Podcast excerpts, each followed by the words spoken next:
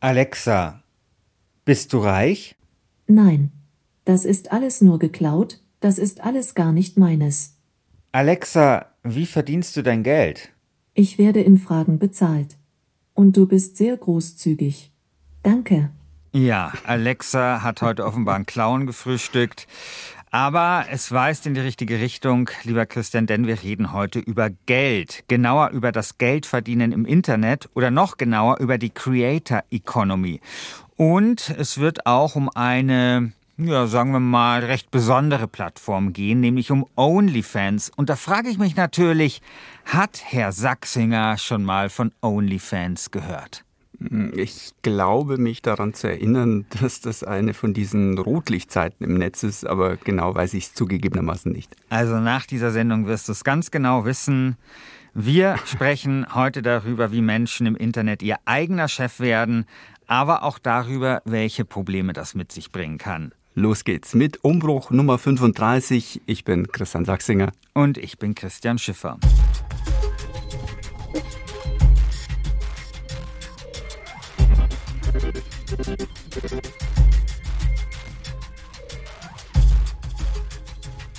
Christian, es wird heute ein wenig schlüpfrig in dieser Umbruchfolge, denn es geht um Ines, mit der unsere Kollegin Alba gesprochen hat. Ines ist 26 Jahre alt, studiert Medizin in Wien und sie zieht sich im Internet aus.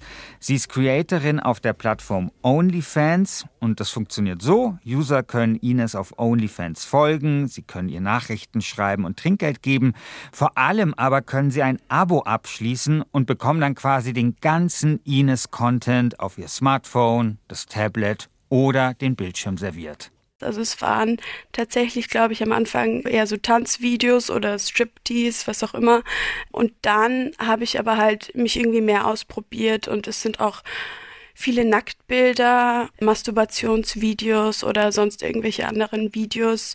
Also ich habe jetzt nicht irgendwie so einen Contentplan oder so. Am Montag mache ich das, Dienstag mache ich das, sondern es ist eher so voll spontan. OnlyFans war eigentlich sehr viel Neugierde. Ich wollte es irgendwie so einfach mal ausprobieren, hatte irgendwie nicht wirklich so einen Plan, aber habe schon am Anfang ein bisschen gezögert, ob ich das überhaupt machen will, weil da irgendwie so Risiken, ja, was denken irgendwie andere Leute oder die Gesellschaft oder wie ist es dann irgendwann in zehn Jahren, wenn dann dein Chef das irgendwie rausfindet. Deswegen habe ich ein bisschen gezögert, quasi das irgendwie anzugehen, aber dann irgendwann habe ich mir gedacht, ja, scheiß drauf. Ich finde das voll spannend sind und ich mache das gerne, ich zeige gern meinen Körper und dann auch ein bisschen natürlich Geld dazu zu verdienen und aber auch ein bisschen so ein Stück Provokation oder so, diese ganze Arbeit und auch Nacktheit von Frauen mehr zu normalisieren sozusagen. Und das hat irgendwie dann alles mit reingespielt und dann habe ich irgendwann so gedacht, ja, mache ich mal, fangen wir mal an. Ja, fangen wir mal an. Das hat sich nicht nur Ines gedacht. OnlyFans boomt und das hat nicht nur was mit der Pandemie zu tun, wo der Bedarf groß war nach ein wenig erotischer Zerstreuung. Ein paar Zahlen. Im Januar diesen Jahres hatte OnlyFans über 85 Millionen Nutzer. Im Juli 2019 waren es gerade einmal 8 Millionen gewesen, also mehr als eine Verzehnfachung. Es gibt über eine Million Creator und vor allem Creatorinnen bieten mittlerweile hier ihren Content gegen Geld an. Ja, wobei, Christian, was mir ein wenig stört, ist diese Bezeichnung Creatorin. Das hört sich für mich so nach Kreativität und Selbstverwirklichung an. Und ähm, Ines hat sich vorher auch noch als Künstlerin bezeichnet. Wäre es nicht da besser, vielleicht von Sexarbeiterinnen zu reden, weil ist eigentlich nichts anderes, oder? Ja, aber ich glaube, Kreativität ist da durchaus auch dabei. Ich glaube, man kann ja beides sein, also Sexarbeiterin und Creatorin, Journalist und Creator zum Beispiel. Also ich finde das durchaus okay als Überbegriff. Und wie viel kann man denn nun verdienen auf OnlyFans?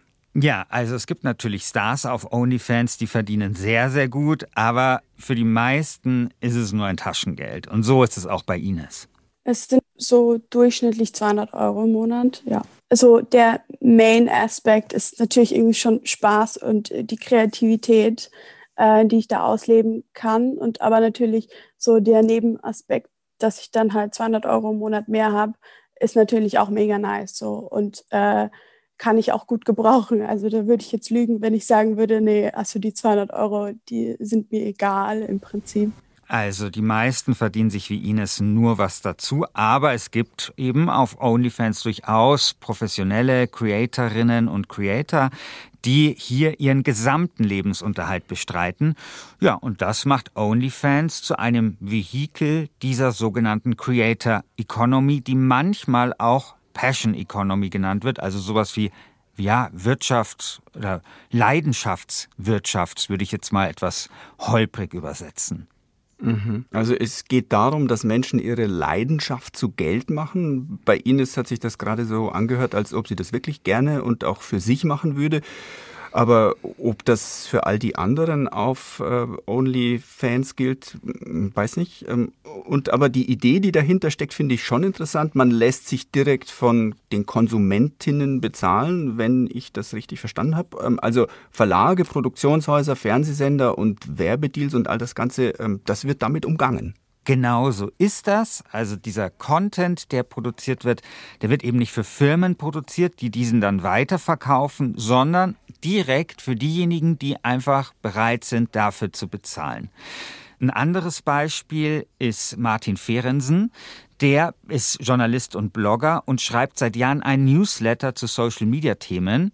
2018 entscheidet sich Fehrensen, das Hobbyprojekt zu professionalisieren. Seitdem muss man dafür bezahlen, wenn man das Social-Media-Briefing bei sich im Mail-Postfach vorfinden möchte. Ich bin übrigens auch einer, der das tut. Also ich bezahle da, glaube ich, seit drei oder vier Jahren. Und ich bin da auch nicht alleine. Also 5000 Leute tun das mittlerweile und damit kann Martin Fehrensen seinen Lebensunterhalt bestreiten. Also unsere Inhalte ähm, richten sich auch eher an ähm, Medienprofis, die hauptberuflich mit sozialen Medien zu tun haben. Und unsere Inhalte, unser Briefing, also unsere Zusammenfassung der wichtigsten News und Debatten rund um Social Media, die erleichtern äh, unseren Leserinnen das Leben, weil es ihnen Zeit erspart, weil sie nicht selber die ganze Zeit alles im Blick behalten müssen, weil sie Einordnung bekommen, weil wir sozusagen als, wenn man so möchte, ähm, Pfadfinder durch so ein Informationsdickicht ähm, für sie fungieren. Und das hat seinen Preis. Das ist sozusagen auch qualitativ hochwertig hergestellt, wie an vielen anderen Stellen ähm, eben auch im Internet. Und dafür gibt es einen Markt und dafür sind Leute in der Tat bereit zu bezahlen. Ja, an dieser Stelle vielleicht noch mal ein paar Zahlen insgesamt zur Creator Economy.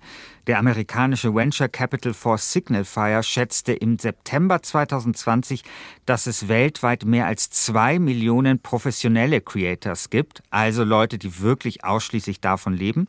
Im Vergleich dazu ist die Zahl der Amateur-Creators, die sich mit ihrem Content quasi nur etwas hinzuverdienen, etwa 24 mal größer, nämlich 47 Millionen. In der Summe gibt wow. es demnach etwa 50 Millionen Content Creator weltweit. Und das ist schon einiges, vor allem wenn man sich überlegt, mhm. dass diese Tendenz stark steigend ist. Und dann kann man sich natürlich fragen, ja, woran liegt das? Also ein Grund, glaube ich, ist, dass es längst normal geworden ist, im Internet für Content zu bezahlen. Das war vor ein paar Jahren ganz anders. Und wenn ich mal darüber nachdenke, ich habe zig Abo-Dienste mittlerweile, also Spotify, Netflix, Xbox Game Pass, PlayStation Plus, Amazon Prime, dazu noch Digital-Abos vom Spiegel und von der SZ. Ja, und dann unterstütze ich halt noch eine Menge Podcasts und so weiter. Ähm, wie ist das bei dir? Hm, nicht ganz so viele wie bei dir, aber klar, ein Videoportal, eine Zeitung, Software-Abos, hin und wieder mal eine Spende. Ich, ich weiß nicht, zählt das auch? Ja, wir sind jetzt mal großzügig. Ich würde das sagen, das zählt auch. Aber naja, klar, aber ich meine, das ist ja eben das, du hast dich irgendwie gewöhnt für Dinge im Internet einfach zu bezahlen. Und das war vor ein paar Jahren noch anders. Also ich kann mich noch total gut erinnern. Es gab vor zehn Jahren oder sowas, als ich auch angefangen habe, als Journalist zu arbeiten, eine große Diskussion darüber, dass man ja im Internet kein Geld verdienen kann. Ja, vor allem auch nicht ja. mit kreativen Inhalten. Da gäbe es maximal lousy Pennies zu holen. Das meinte zum Beispiel Hubert Burda auf einer Konferenz 2009. Da war immer auch die Rede von der kostenlos Kultur, die im Internet herrschen würde. Aber das stimmt eben längst nicht mehr, wenn es denn überhaupt je gestimmt hat. Und da braucht man sich eben nicht nur YouTuber anschauen oder Influencer, die wirklich Millionen scheffeln, die sind ja irgendwie auch Teil der Creator Economy, sondern da sind halt immer mehr auch, ja, so kleinere Creator, also die ganz spezielle Nischen bedienen. Und diese mhm. Creator Economy, die krempelt eben gerade die Ökonomie des Internets um. Es ist bislang wirklich eher so eine Art Oberbegriff für einen Trend. Und diesen Trend ähm, zeichnet insbesondere sozusagen eine neue Form des Wirtschaftens im Internet aus. Das heißt also, Menschen, die vormals ähm, Dinge kostenfrei ins Internet gestellt haben, beziehungsweise sich kostenlos irgendwie dort betätigt haben, also vielleicht irgendwie eine Facebook-Gruppe zu einem bestimmten Thema betreut haben oder eben vielleicht Gedichte geschrieben haben oder Nähanleitungen ins Internet gestellt haben oder dergleichen, ähm, die können jetzt über neue Plattformen, die eben solche ähm, da als Dienstleister sozusagen dann auftreten, von ihrem Publikum tatsächlich Geld verlangen für ihre Inhalte.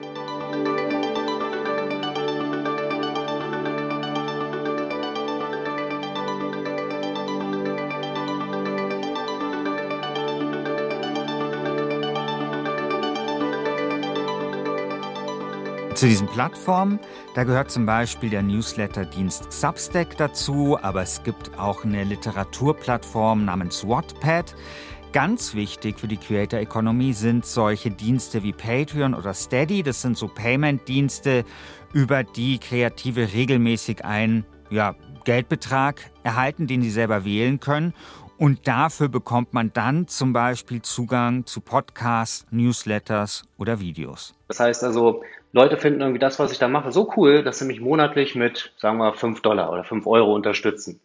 Oder aber es passiert eben nicht nur in der Form, dass ich wirklich Fan bin und sage, den möchte ich oder die möchte ich dauerhaft unterstützen, sondern es kann eben auch wirklich einer, mit einer Art äh, Paid-Content-Modell passieren. Das heißt, es gibt überhaupt gar nicht die Dienstleistung, sprich das Gedichte schreiben oder die Näherleitung schicken, wenn nicht da eine finanzielle Entschädigung passiert. Und genau das ist so in den sozialen Medien ja vormals immer überhaupt gar nicht möglich gewesen. Das heißt, ganz, ganz viele Leute schreiben ja schon ewig lange auf Facebook irgendwie äh, tolle Sachen oder haben dort tolle, tolle Gruppen oder sie haben einen super Blog und versuchen dann über Twitter oder über Instagram oder wie auch immer da Reichweite zu bekommen.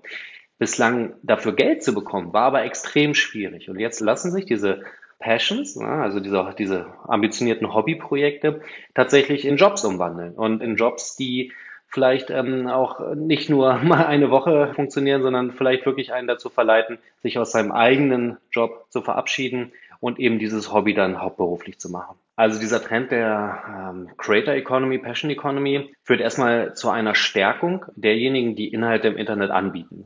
Christian, ich habe jetzt gerade nachgerechnet. Martin Ferenzen hat von 5 Dollar oder Euro gesprochen. Nehmen wir mal Euro. Und er hat 5000 Abonnenten. Also das ja. kann sich schon sehen lassen. Ja, also ich glaube, der äh, Newsletter kostet nur 3,50 Euro, kann sich aber natürlich trotzdem sehen lassen. Ähm, und ja. er macht den nicht alleine. Also das ist wirklich professionell. Der hat da Leute, die auch quasi das mit ihm zusammen machen. Also er bezahlt auch Leute. Und das ist ein wirklich professionelles Angebot, das mir zum Beispiel extrem die Arbeit erleichtert. Und das ist so, mhm. da gibt's wirklich nur Profiteure. Und es geht ja nicht nur um das Finanzielle, sondern es geht ja auch ein bisschen darum, für wen man diesen Content eigentlich produziert. Und das, was Martin Fehrensen gesagt hat, das fand ich super interessant, nämlich, dass es zu einer Stärkung derjenigen führt, die diesen Content produzieren, weil die mhm. eben nicht mehr bei irgendjemandem nachfragen müssen, hey, da muss ich das so und so schreiben, ist das jetzt ein guter Inhalt und so weiter und so fort. Also wir kennen das ja selber, dass wir manchmal nachfragen müssen, sollen wir das Thema machen oder das Thema. Die sind tatsächlich wirklich so ihr eigener Herr im Haus. Und ich habe hier auch ein ganz gutes Beispiel, glaube ich, gefunden dafür, nämlich den Computerspieljournalisten Dom Schott. Also Dom Schott ist eben Computerspieljournalist und Archäologe und er betreibt das Angebot Okay Cool. Und das macht er alleine. Und was er dort macht, er schreibt und podcastet ja über ja, Geschichten hinter Computerspielen und über die Menschen hinter Computerspielen. Und da gab es ein Beispiel, das fand ich sehr interessant, und zwar, Dom Schott ist durch das Wikinger-Spiel Assassin's Creed gewandert. Das ist ein sehr populäres Computerspiel in so einer nordischen Wikinger-Umgebung. Und plötzlich okay. hat er dort eine merkwürdige Brücke gesehen.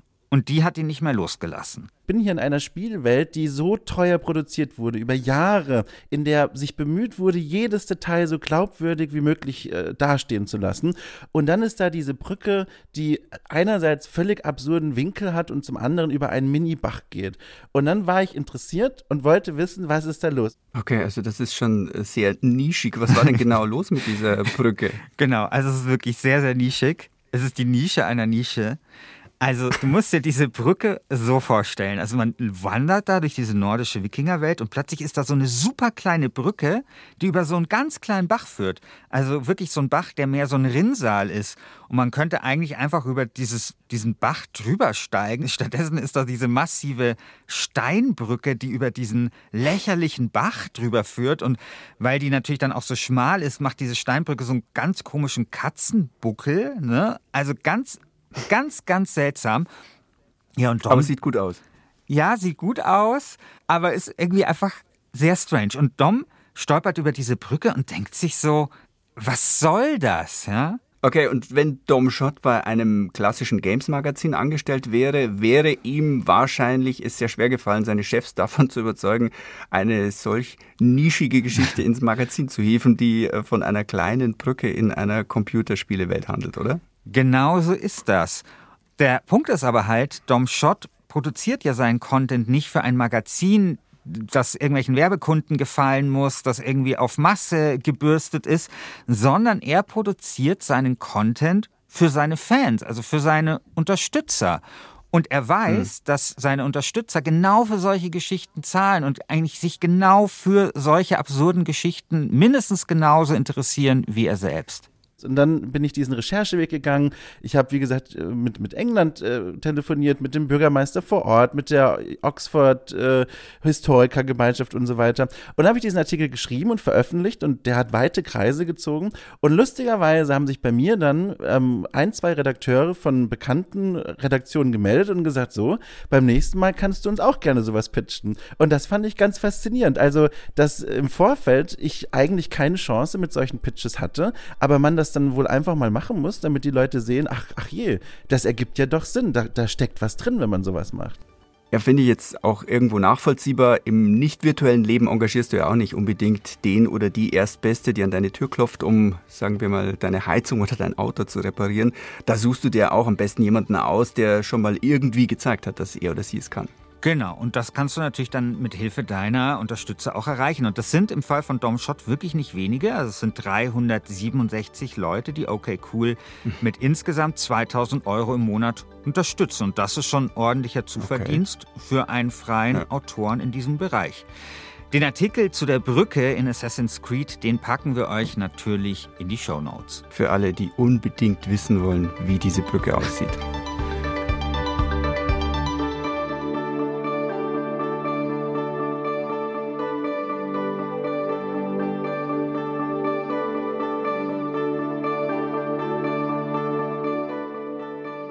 Also Christian, das hört sich alles bislang für mich sehr rosarot an. Ähm, Kreative oder von mir aus auch Leute, die Lust haben, ihren eigenen Körper zu zeigen, können ihren Neigungen danach gehen. Und ähm, sie bekommen jetzt auch endlich Geld für ihre Leidenschaft bezahlt, ähm, die sie ja offenbar auch immer wieder einmal sehr professionell schon umsetzen. Ähm, Sie können Ihren Job vielleicht, Ihren 9-to-5-Job an den Nagel hängen und brauchen keine Arbeitgeber und keine Chefs mehr. Ist das denn wirklich alles so schön, wie es bislang klingt? Nein. Leider nein. Also das sagen wir mal nicht für alle. Also das ist natürlich wie so oft. Das Ganze hat eine Kehrseite. Die Freiheit kommt zu einem Preis. Natürlich hm. sind viele Creator froh darüber, wenn sie nicht mehr für traditionelle Auftraggeber oder für Werbekunden produzieren müssen. Aber es ist natürlich auch klar, dass dieser Kampf um Unterstützer ziemlich hart ist und die Unterstützer können ihr Abo auch einfach per Knopfdruck kündigen. Und ja. die Folge ist, dass die Berichte über Depressionen und Burnouts unter Creator sich in letzter Zeit häufen. Und das kann auch etwas mit der Anspruchshaltung der Schwarmfinanzierer zu tun haben, meint Martin Fehrensen diese finanzielle Zuwendung, diese ähm, Entschädigung, diese, diese, dieses, dieses Bezahlen für Inhalte verändert äh, ganz klar die Beziehung und auch die Erwartungshaltung und auch nicht zuletzt äh, den Druck bei denjenigen, die diese Inhalte dann herstellen. Das heißt, also gehe ich zumindest mal stark von aus, dass die allermeisten dann der Inhalteanbieter auch eine Verpflichtung fühlen, Inhalte zu produzieren. Und das führt natürlich auch ganz schnell zu Stress, das führt auch ganz schnell zu ähm, Burnout-ähnlichen Effekten. Wir sehen das ganz oft bei, bei YouTubern, vor allem wird das viel diskutiert, aber es wird mittlerweile auch viel bei äh, Newsletter-Schreibern diskutiert, weil eben dieser, dieser Druck permanent liefern zu müssen, ein ganz anderer ist, als wenn man eine Redaktion hinter sich weiß. Also wenn man weiß, okay, ich kann diese Woche nicht, ich fühle mich nicht, wie auch immer, ich ähm, schreibe etwas vor oder vielleicht auch als freier Journalist, wo man dann sagt, ähm, diesen Monat passt nicht so richtig, dafür habe ich ja letzten Monat gut geliefert und dann macht man es vielleicht nächsten Monat wieder weg. In der Creator Economy funktioniert das nicht. Das ist eigentlich so ein bisschen wie man schon aus der Wissenschaft kennt. Ne? Da gibt es ja dieses Publish or Perish so und ähm, man ist eben dazu verdammt, dann auch zu liefern. Perish heißt untergehen oder einfach nur mhm. sterben. Also das ist dieses Phänomen, dass Wissenschaftler und Wissenschaftlerinnen, wenn sie Karriere machen wollen, vielleicht sogar mal einen Lehrstuhl bekommen möchten, möglichst viele Artikel in möglichst renommierten Fachzeitschriften veröffentlichen müssen. Und wer nichts von sich hören oder lesen lässt, ja, der verschwindet eben in der Bedeutungslosigkeit. Also ich kann mir vorstellen, dass diese Nähe zu den Schwarmfinanzierern eben auch Fluch und Segen zugleich sein kann. Ja, absolut. Und das hat auch Dom Schott gespürt. Ich hatte ähm, vor Okay Cool ein anderes Projekt, das ich auch auf so einer Plattform ähm, finanzieren lassen wollte, und zwar Archeo Games hieß das. Es war ein Blog, der sich darum drehte, Archäologie und Videospiele miteinander zu verbinden. Und dort gab es am Anfang keine Paywall, also alle Inhalte waren frei, aber Menschen konnten mich freiwillig unterstützen. Und da habe ich mich nach einigen Monaten also sehr nah und oder wenn nicht sogar in den Burnout reingearbeitet. Da habe ich nämlich genau diese Angst gehabt, oh Gott, was passiert, wenn die Leute irgendwie denken, sie bekommen nicht genug oder ich bin faul oder ich mache nicht genug. Und dann hatte ich jede Woche neben meiner Arbeit, die ich noch gemacht habe, ähm, fünf Artikel oder Reportagen oder Podcasts produziert, jede Woche nebenher. Und das hat sich nicht mal finanziell irgendwie gelohnt. Das war einfach Ausbeutung, weil ich aus diesem Gefühl heraus, also klar, es interessiert mich, dieses Thema, aber ich habe auch das Gefühl, ich muss hier abliefern. Und das war eine Lektion, die habe ich gelernt. Und heute bei meinem jetzigen Projekt bei Okay Cool ähm, ist das Schöne, es gibt Strukturen, an die halte ich mich und da wissen auch die Leute, damit können sie rechnen. Und diese Strukturen sind, dass jeden Sonntag ein freier Podcast für alle erscheint und jeden Freitag erscheint irgendetwas Besonderes für die Unterstützerinnen und Unterstützer. Und das ist ein Output, den kann ich selber gut einhalten und organisieren. Und das ist ein Output, mit dem die Menschen da draußen auch rechnen können. Und das ist so, fühlt sich für mich nach einem sehr guten, geradezu goldenen Weg an. Also schon ein oder zwei Podcasts in der Woche ist schon sportlich, ähm, aber wenn man dann noch fünf Artikel ähm, oder Reportagen je Woche nebenher, neben seinem normalen Job macht, also da kann man sich wirklich vorstellen, was das mit den Leuten macht. Ja, absolut. Und Dom Schott, glaube ich, hat aber diese Erfahrung gebraucht, um einfach dann es beim zweiten Mal richtig zu machen und eben dieses Verhältnis zu seinen Unterstützerinnen und Unterstützern so auszutarieren, dass es für ihn einfach gut passt. Aber klar ist eben, ja, also dass es halt einen zweifachen Effekt hat. Also die Kreativen können sich auf der einen Seite unabhängiger machen von den klassischen Erlösermodellen, aber auf der anderen Seite entsteht dann eben eine neue Abhängigkeit, nämlich die der Content-Schöpfer von ihren Mini-Mäzenen, die ihren Content konsumieren und dann eben auch bezahlen.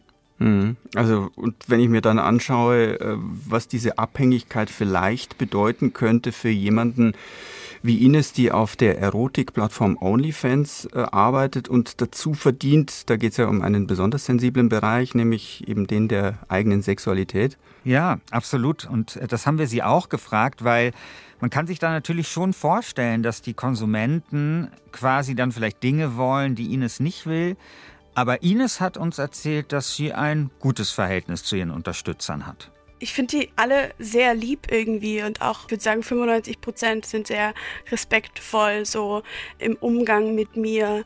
Also wir wissen alle, dass Sexarbeiterinnen mega gefährdet sind und dass sie nicht geschützt werden. Und ich glaube, auf OnlyFans ist es schon besser noch, weil halt Creatorinnen dann selber entscheiden können, was sie machen und wie viel sie machen und man kann auch Fans, die einem blöd kommen, blockieren oder so. Also man hat da schon irgendwie Möglichkeiten, sich zu schützen und der Rahmen ist ja geschützter als irgendwie, keine Ahnung, in der Pornoindustrie jetzt vielleicht, wo man wahrscheinlich nicht einfach Nein sagen kann und wo man dann nicht geschützt wird.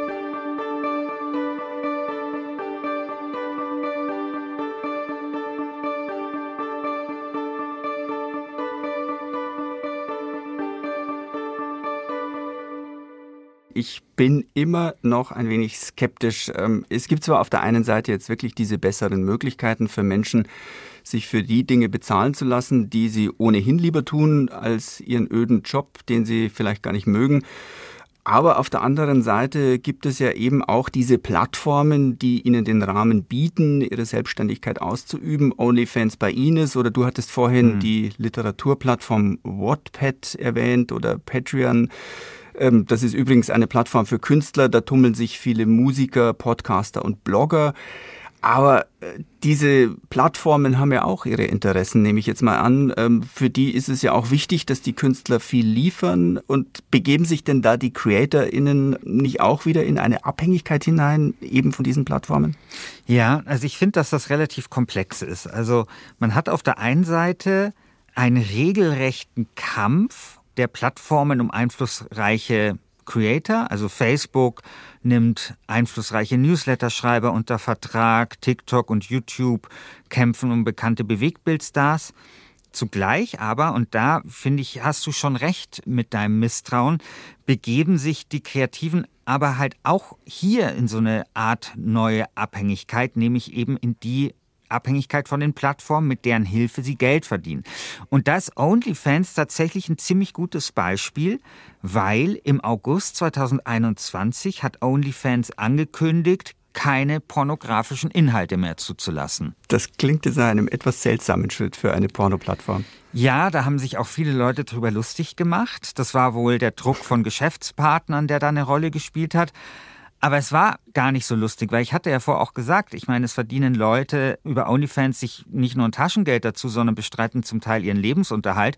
Und die hatten plötzlich wirklich Angst um ihre Existenz. Und auch für Ines, mhm. die sich auf OnlyFans eigentlich nur was dazu verdient, war das, ja, die war damals sehr verunsichert da habe ich mir auch so gedacht, what the fuck? Also wollt ihr mich verarschen irgendwie so? Was passiert jetzt? Jetzt kann ich das irgendwie nicht mehr weitermachen. So, ja, okay, ich muss nicht unbedingt und es ist auch nicht schlimm, wenn OnlyFans nicht mehr da ist für mich, aber ja, für andere, die darauf angewiesen sind und irgendwie mehr Geld machen und es brauchen. Es ist natürlich irgendwie krass, weil ja, es kann jeden Tag irgendwas kommen und dann gibt's halt diesen Job nicht mehr in dieser Form oder auf dieser Plattform. Aber ich glaube auch, es werden irgendwie immer Plattformen da sein. Auch wenn OnlyFans jetzt gesagt hätte, ja, wir machen das nicht mehr, dann wäre wahrscheinlich irgendwann eine neue Plattform gekommen und man hätte da sich irgendwie dann weitermachen können. Ja, also mittlerweile ist OnlyFans wieder zurückgerudert, pornografische Inhalte bleiben weiterhin erlaubt und es ist in der Tat so, dass OnlyFans jetzt auch nicht mehr die einzige Plattform ist, auf der man mit erotischen Inhalten Geld verdienen kann. Aber diese Frage eben, wie abhängig sind die Creatorinnen und Creator von den Plattformen, die stellt sich natürlich schon. Ja, finde ich auch. Für mich besteht da auch die Gefahr, dass hier einfach eine neue Generation von Clickworkern ohne Arbeitnehmerrechte entsteht. Was glaubst du, Christian? Wird die Creator Economy bleiben? Ja, ich denke schon. Ich glaube, dass es hier tatsächlich gerade einen fundamentalen Wandel gibt. Und das denkt auch Martin Fehrensen. Also ich glaube schon, dass die Creator Economy gekommen ist, um zu bleiben. Sie wird für viele Menschen die Möglichkeit bieten, aus ihrem Hobbyprojekt wirklich ein, einen Job zu machen. Allerdings nur für die allerwenigsten. Ähm, es wird nicht das Gros der Menschen oder nicht ähm, das Gros der Menschen auf einmal in der Lage sein, für jeden halbklugen Gedanken auf Twitter dann auf einmal Geld zu verlangen. Ähm, ich glaube, das wird weiterhin nicht, nicht möglich sein. Aber es ist ein extrem gutes Zeichen, dass eben all jene, die wirklich seit Jahren ganz, ganz tolle Sachen im Internet machen, nun endlich die Möglichkeit bekommen, dafür auch honoriert zu werden. Und zwar nicht nur in Form von Applaus mit Herzchen und Likes und dergleichen und ein bisschen Reichweite und ein bisschen ähm, Bauchpinselei, sondern wirklich mit, mit Geld, weil es ist Arbeit, was Menschen dort machen. Und es ist gut, dass die Plattformen das erkannt haben, aus ihren eigenen, ganz eigenen Sachzwängen heraus, ähm, es ist aber auch gut, dass Menschen, die eben diese Inhalte lesen und äh, nutzen und gutieren, das auch erkannt haben. Und von daher bin ich ähm, ganz guter Dinge, dass diese Passion Economy das Internet ein Stück weit besser macht.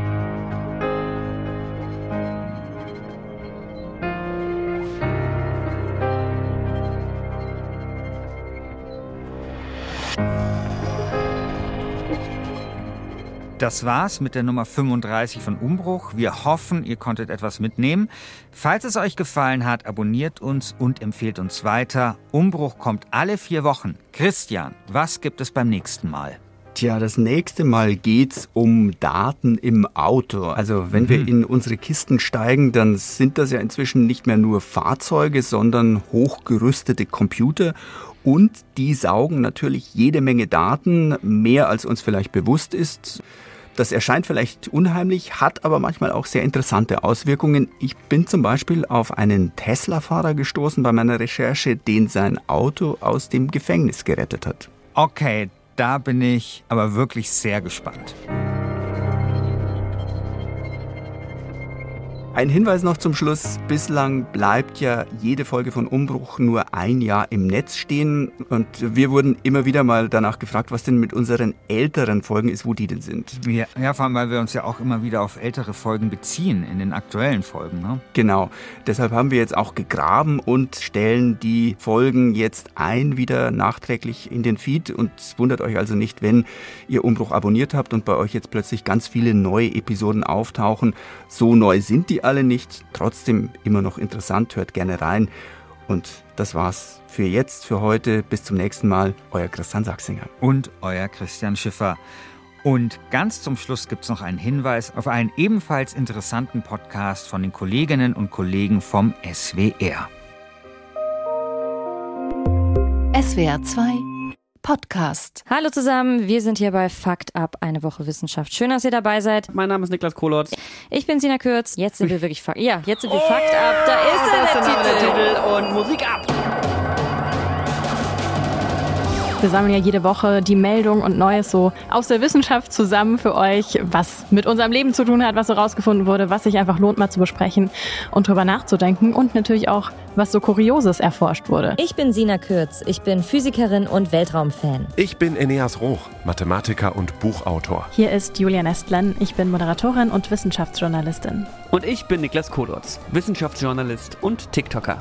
Fakt ab, eine Woche Wissenschaft ab 12. November immer freitags. Abonniert uns in der ARD Audiothek, bei Spotify, bei Apple Podcasts und sonst überall, wo es Podcasts gibt.